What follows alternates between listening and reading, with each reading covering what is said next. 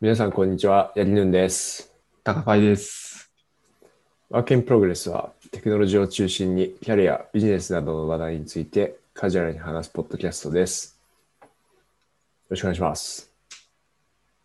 よろしくお願いします。はい。いやはや。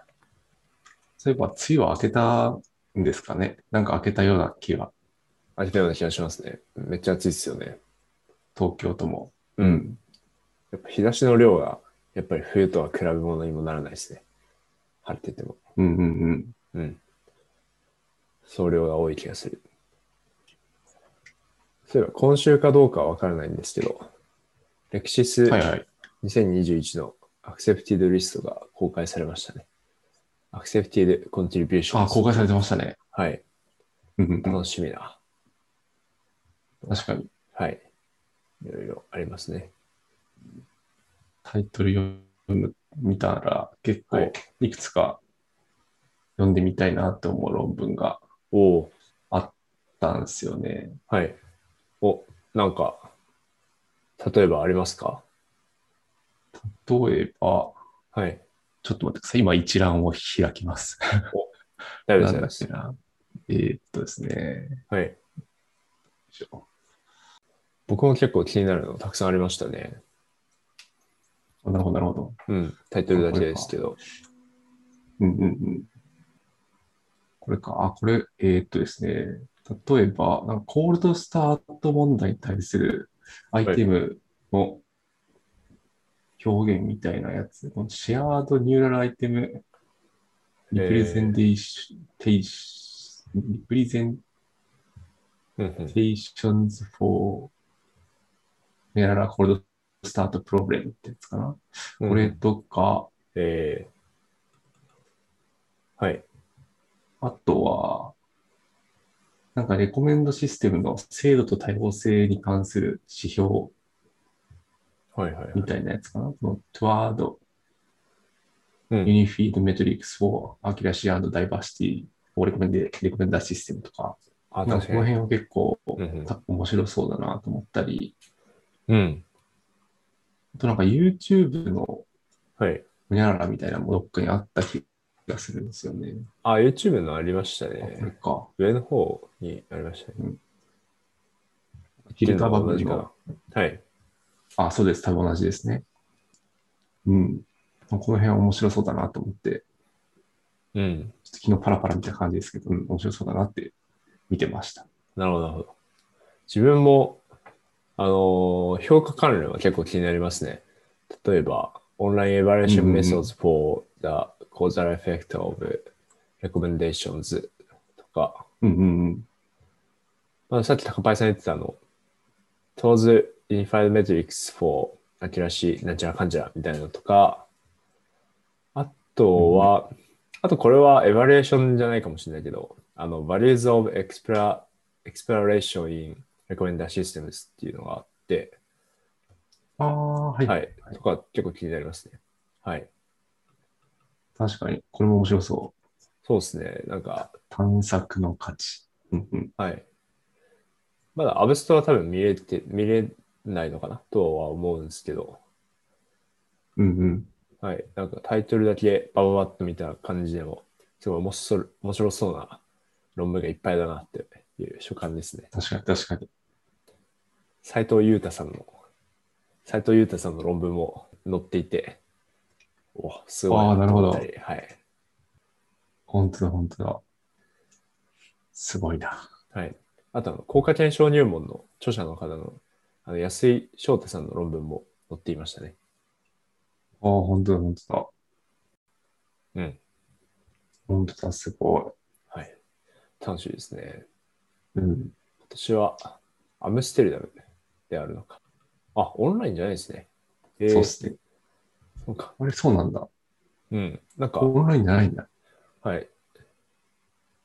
一番ページの下に行くと、ショートカットっていうカンファレンスっていうのがあって、そこでああ、本当各だ。年の、はい、開催場所が見れるんですけど、2020年がオンラインって急になってて、うんうん。何かがあった感がすごいですね。本当だ、じゃあ今年はアムステルダム、現地でオフラインでやるのか。うん。あれ、アムステルダムってどこですか ねなんかヨーロッパの方ですよね。どこだっけな。あヨーロッパの方でしたっけオランダオランダアムステルダム。あ、オランダっぽいのが来た。どこだあ、オランダですね。すごい。えを適当に言ったのが当たった。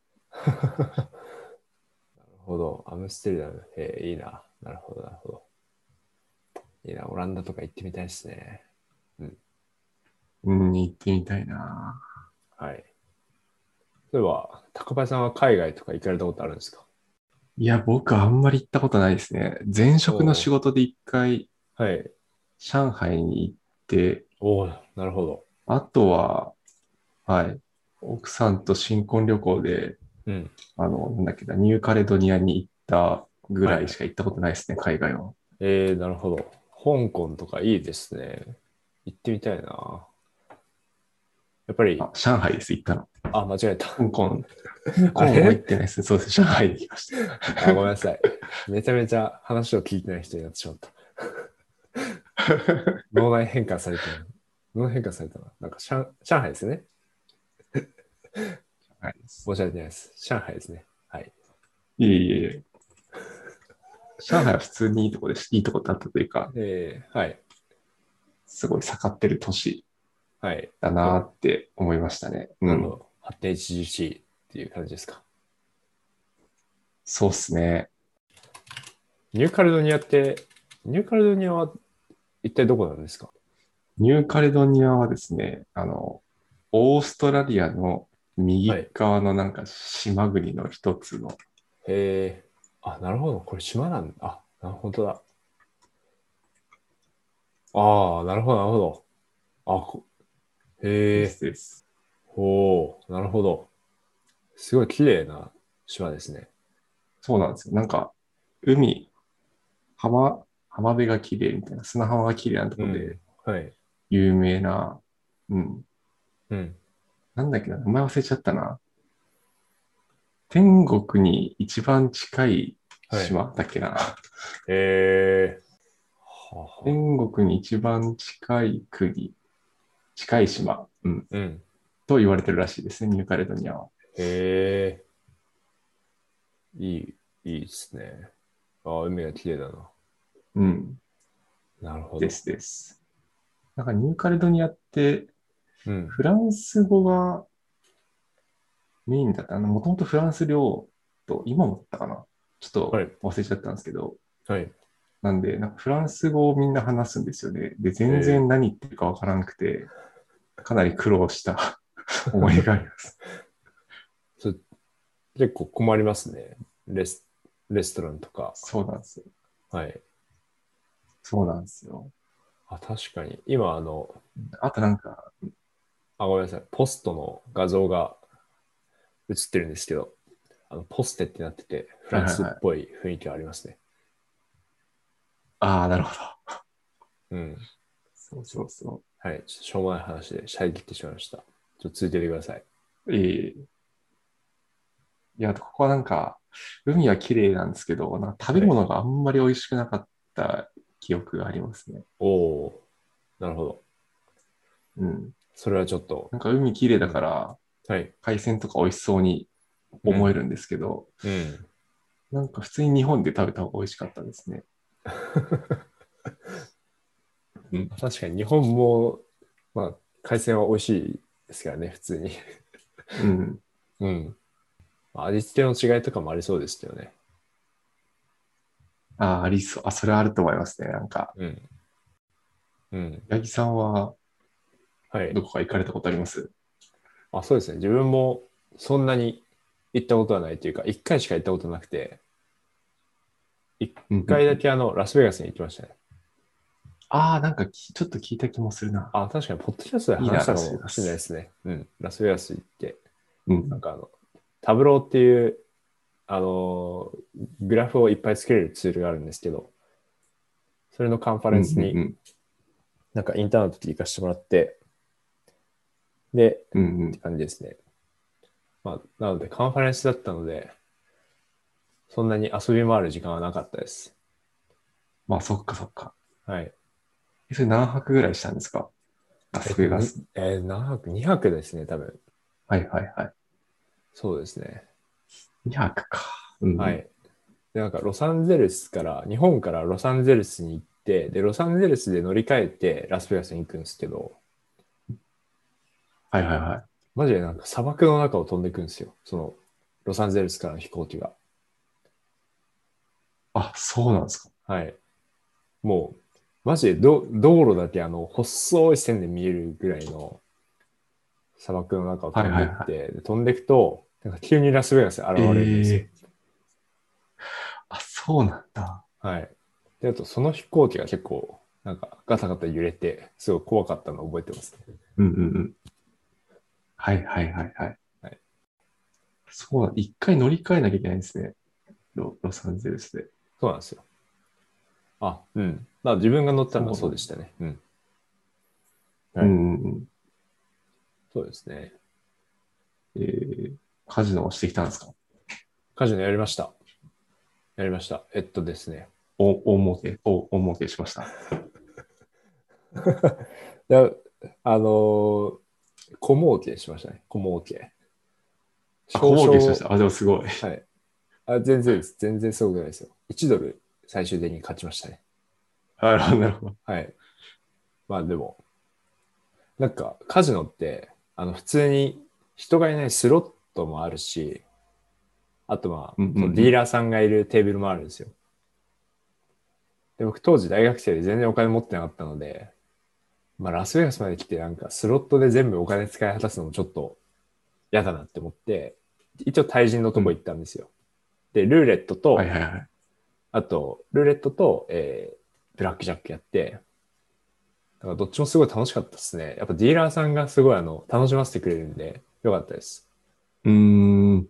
うん。なるほど、んかなるほど。ル。ルーレットも、確か女性の結構、年配の方だったんですけど、うんうん。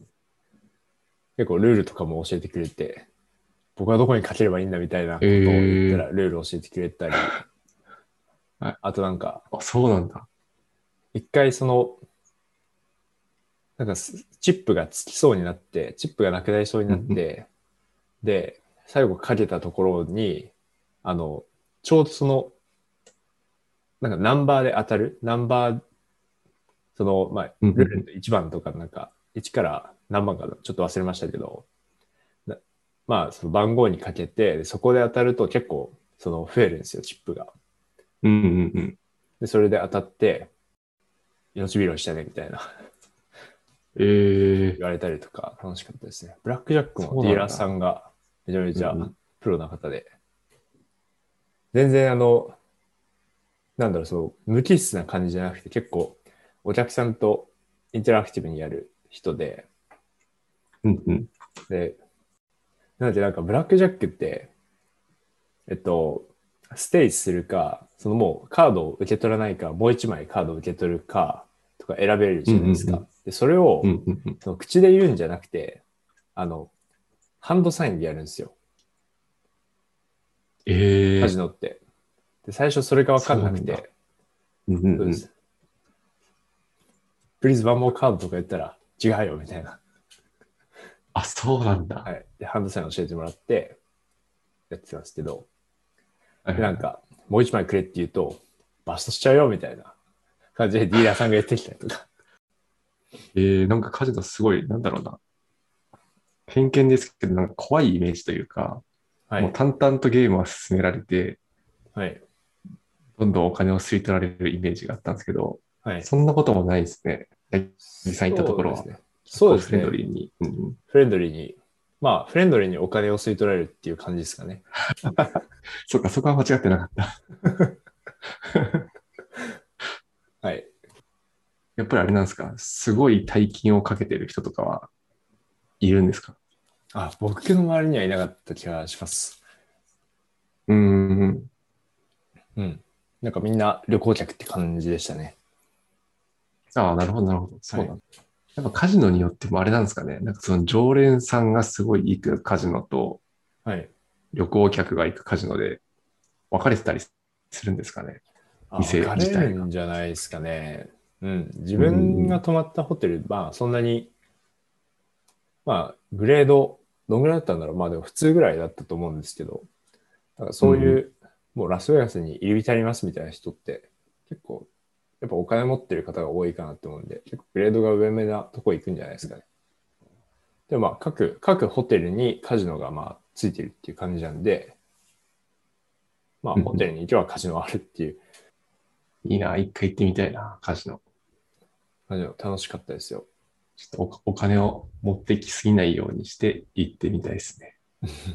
そうですね、間違いない。じゃあ今日のメインテーマいきますか。いきますか。はい。今日のメインテーマはですね、はい僕の方から発表しちゃって大丈夫ですかそうです、そうです。今日はですね、はい。僕があの、ちょっと変わったジュースを習慣的に飲み始めた話を数分だけしようかなと思ってます。お、はいいい、っすちょっねとなんか、あんまり技術ネタじゃなくて、あれなんですが、はい多分あんまり飲んだことある人いないと思うんで、はいそう、ですね、気になります。の話をしようと思います。はい。うんまずですね、これフルーツジュースなんですけど、はい。ちょっとどうしようかな。まあ、概要欄にリンクをとか貼っとくんですけど、はい。今、八木さんにちょっと画面共有して、はい。どんなフルーツか見せようかおおー。な。なちょっんとだあの、これリスナーの方には見えないかもしれないですけど、ナーなんだこれこれご存知で すかぶどうみたいな。 いや、ご存知ではないですね。そうですね。はい。色はオレンジ色で、うん。なんだろう、見た目はちょっとブドウっぽいんですよね。はい。なんだこれ。ちょっと見たことがないんで何もわかんないですね。まあでも、ぶどう、これがですね、はい。はい、サジーというスーパーなんですよ。サジーです。サジー。えカタカナでサジーと検索するとまあ出てくると思うんですけれども、ー、はい。ちょっとやってみよう。これのジュースがあるんですよ。えー、あ、本当だ。これを今飲んでるんですよね。えー、き聞はいちゃい、っで、てもないんいでかこれすなかんで飲んでるかっていうと、はい、あ、確かに、それを聞きたかったんですよ。はい。あ、はい。なんで飲んでるかっていうと、まあ、ことの発端はなんかその奥さんがは見つけてきたんですよね、このジュースを。はい。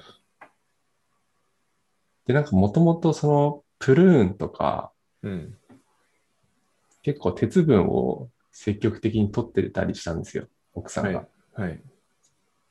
で、それでなんかちょっとプルーンとかに飽きてきたのか、はいい、ろいろこう、あものを探している中でこのジュースを見つけて、はいちょっと買ってみるかみたいな話になって、はい。今飲んでるんですよ。はい。で、なんかめちゃくちゃ栄養が含まれてますと、まず。ほその鉄分とかもプルーンのう。はい。何倍ぐらいあるのかな、これ。結構プルーンよりその含まれてはい。いて、はいあとはなんかビタミン C とかビタミン E とか、その辺もかなり多く含まれてて、はい。っていうなんかその、栄養もりもりジュースみたいな感じなんですけど、なるほど。で、なんかこれ1日 30ml ぐらい飲めばいいんですよ。ほうほうほうほなんで、ヤクルト1本、あれ何ミリリットルだ多分あれぐらい、ヤクルトってあれどれぐらい入ってんだろうあの皆さんがよく目にする。う。うん。多分あれも30ああ、でも、そんぐらいかもしれないですね。ミリリットルぐらいな気がする。うん。ただイメージ的にはあれを、あれを、あれぐらい飲むっていう、1日はい。っていう感じで、今、夜寝る前飲んでるんですけど、はい。いやー、このジュースがですね、はい。ちょっとあの、Google で調べたりするとわかると思うんですけど、はい。非常に美味しくないんですよ。あ、美味しくないですね。美味しくないですね。 はい。いや、そうなんですよ。なんか今まではい。食べ、感じたことのない味がするんですよね。おおなんか Amazon とかそういったところのレビュー見ればわかると思うんですけど、ー。はい。結構味が酸っぱさと、うなん、かに、苦味というか、苦味とえぐみみたいな、えー、そういうのがこう掛け合わさってる味がして、はい。なでる、ほど僕がその今までこの30年間で経験した中で一番近い味がはい。胃酸の味ですね。これがマジでめちゃくちゃ一番近い味がします。あーなるほど。っていうぐらい、まあ、あんまり美味しくないんですけど、はい。まあ、なんか飲み始めて、うそん。のなんか感覚ですけど、ちょっと朝はなんかすっきり起きれるようになったかなとか、えうん。まあ、これももしかしたら、あのプラセボ効果かもしれないですが、ー、はいなん。かそんな感じはしますね。うん。おお。あ、確かに、良薬は口に逃がしと言いますからね。おすごいいいこと言います。 確かに。はい。いや、本当になんか錠剤とかにしてくんないかなって、すごい思いますけど、難しいのかな、あー確こかにれ。ほう。あ精神力をちょっと鍛えられそうですね。毎日ってなると。いやー、鍛えられますね、これ。確かに、栄養価めっちゃ高そうだなって思う。うん。はい。反面、ちょっとうん。味を聞くと、あプルーンでいいかなみたいな感じになっちゃいますねい。や、そう。 そうっすよね。あとプ、ルーン。これちょっと高いんですよね、あ、なるほど。お値段が。うん。なんでこんな高いのかわかんないんですけど、はい。 900ml の瓶がはい。 3本で1万円ぐらいするんですよ。えマジっすか。めちゃくちゃ高くないですか高いでもしす。かしたら騙されてるのかもしれないけど、それは高いんですよ。高いですね。多分どこで買っても大体それぐらいの値段がするんですけど、はい。高いんですよ。うん。何がこんなに高いのかちょっと分かってないですけど、高いんですよ。で、まあ、1日 30ml なんで、はい。 1本で大体大体1ヶ月ぐらいか。まあ、2人で飲んだら半月で終わっちゃいますけど、はい。なので1ヶ月分で3000円ぐらいっていうイメージですかね。まあでもそう考えると、1日100円のジュースを買ってるのと変わらないと思ったら、まあそんなに高くないかもしれない。なるほど、なるほど。あの、興味のある人はですね、ぜひはい。概要欄に、あの、あれね、なんかのリンクを貼っておくので、はいそこから見てみてください。サジージュース。はい。あと、そういう栄養系でいくと、自分も最近、ちょ試したやつがあって、お、はいはいはい。はい。それは結構有名だと思うんですけど、ベースブレッドってご存知ですかあ、ベースブレッド知ってます。はい。お、よかったです。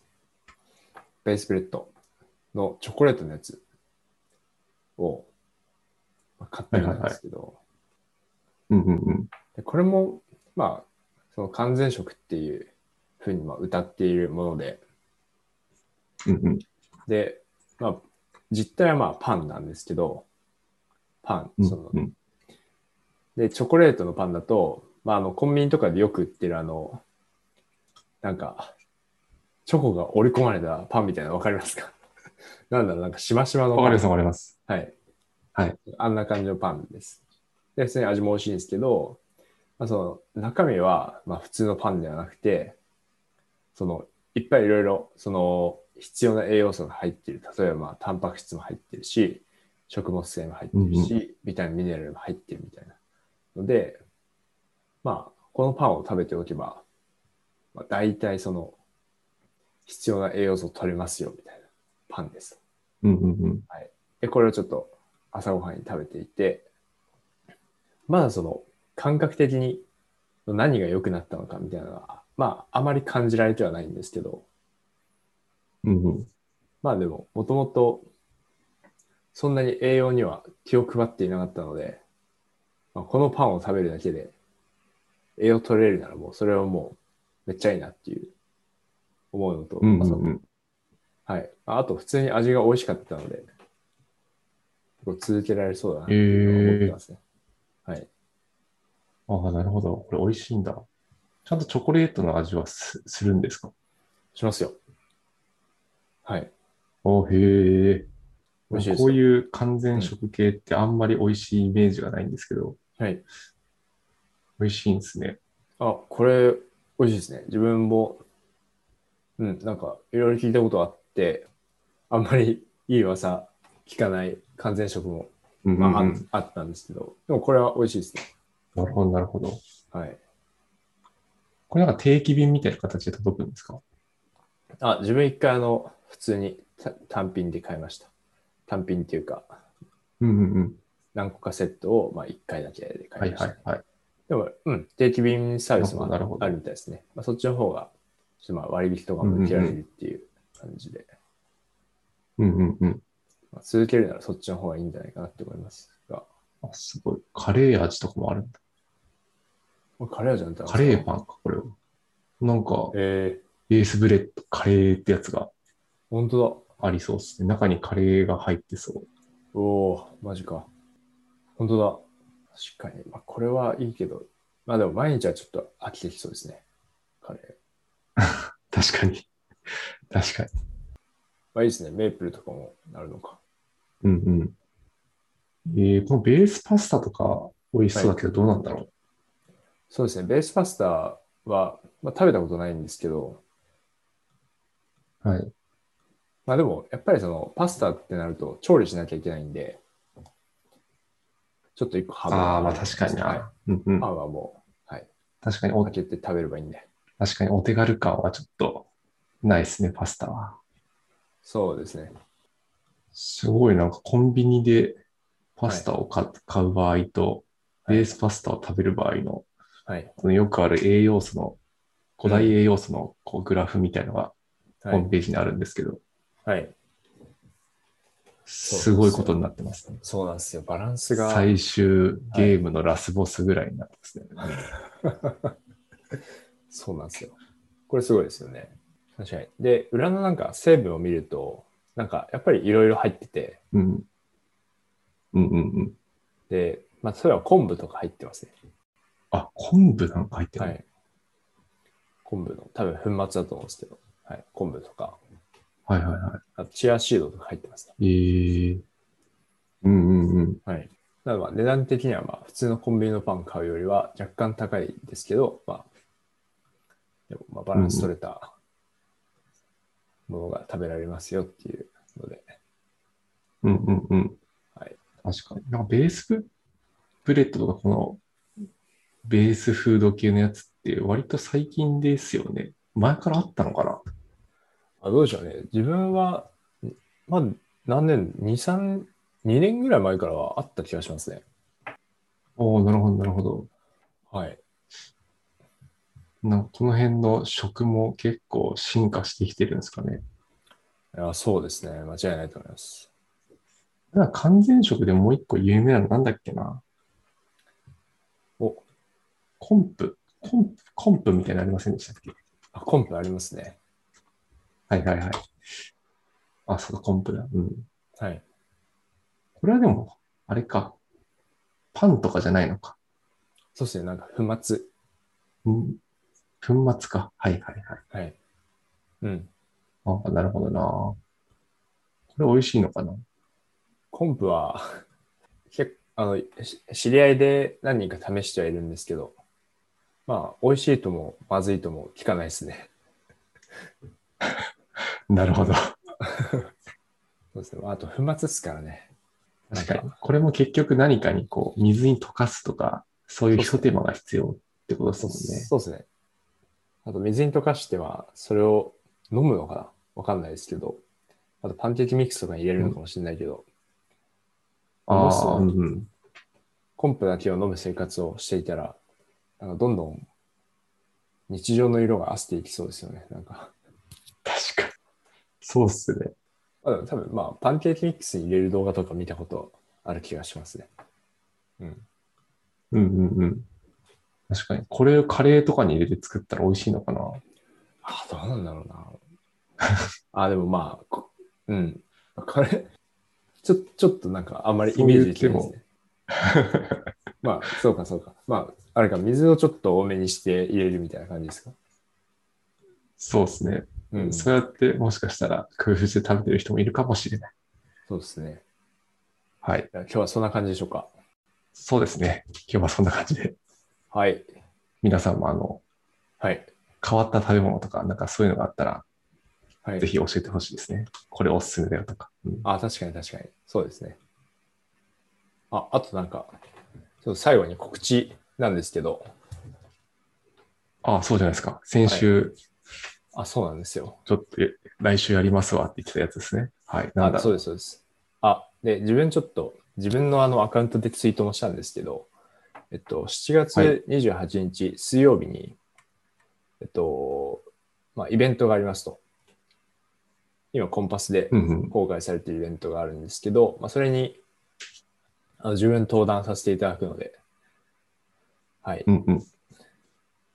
まあ、もしご興ど味んがあなれイベンばト、なんですかこれはですね、レティ×メルカリアナリストトークイベント、トークナイトかということで、まあ、そのアナリスト、まあ、各社のアナリストが LT をしますよっていう、まあ、イベントなんですけど、うんうん自分は、と、エビテスト周りのちょっとお話をさせていただく予定ですね。はい。なるほど、なるほど。そうですね。まあ、他にも、いやー、ちょっと興味あるくてね。はい。そうですね。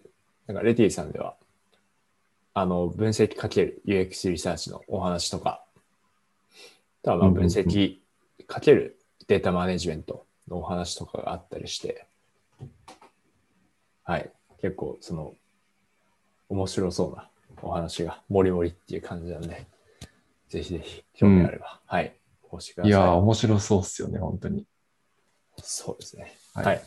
僕は、あの、こっそり応募させていただいたんで、お、ありがとうございます。抽選に当選するといいなと思ってます。はい。確かに そうですね。抽選なので、なんかご応募いただいて、まあ必ずご参加いただけるかどうかは、まあ、わからないんですけど、はい。ぜひぜひお申し込みいただければ嬉しいです。そうですね。リンクはもい概要欄の方に貼っておくので、はい。ぜひ興味のある方は。は。はいい。よろしくお願いします。はい。ということで、まあ、最後にちょっと告知をさせていただきました。新しいパターンですね。はいスピーカーが告知をする。そうですね。はい。では、今日はそんなところで、という感じで、はい、今日はですね、まあ、その宅配さんがちょっと変わったジュースを飲んでいますよっていうお話。で、それに付随してちょっと完全食のお話とかもしました。はい。で、えー質問、コメントは Google フォームや Twitter のハッシュタグ、VIPFM でお待ちしております。今回もご視聴ありがとうございました。来週またお会いしましょう。お会いしましょう。バイバイ。 And now, a short commercial break. エンジニアの採用にお困りではないですか候補者とのマッチ率を高めたい、辞退率を下げたいという課題がある場合、ポッドキャストの活用がおすすめです。音声だからこそ伝えられる深い情報で、候補者の興味・関心を高めることができます。ピトプでは、企業の採用広報に役立つポッドキャスト作りをサポートしています。気になる方はカタカナで「ピーとパ」と検索し X またはホームページのお問い合わせよりご連絡ください